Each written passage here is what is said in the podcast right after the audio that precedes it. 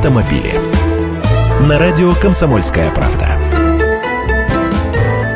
Здравствуйте! Мы еще не успели понять, сколько будет стоить обучение в автошколах после введения новых программ, а гаишники уже подливают масло в огонь. Российская ГИБДД предлагает повысить сумму госпошлины за сдачу экзамена для получения водительских прав.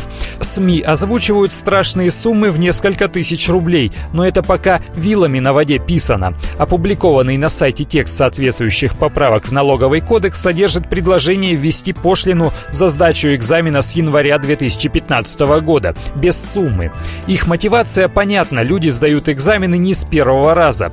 Кто-то по 10 раз приходит. Отсюда очереди занятость инспекторов. В мою бытность курсантом автошколы за каждый экзамен нужно было платить по квитанции, а теперь нет, теперь бесплатно. Вот и хотят они сделать так, чтобы люди не приходили в ГИБДД на обум или как на тренировку только тщательно подготовившись. И руководство объединения автошкол уже успело положительно отнестись к такому предложению. Мол, это экономический стимул лучше готовиться. Но их понять легко. Им это принесет деньги. Курсанты же будут просить позаниматься с ними дополнительно, значит доплачивать. Лично я считаю, что госпошлина и сейчас есть немалая за получение водительского удостоверения. Или кто-то думает, что эта фитюлька стоит 800 рублей.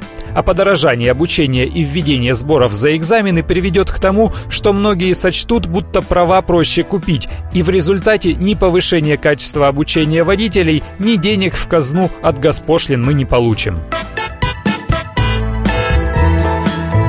Автомобили.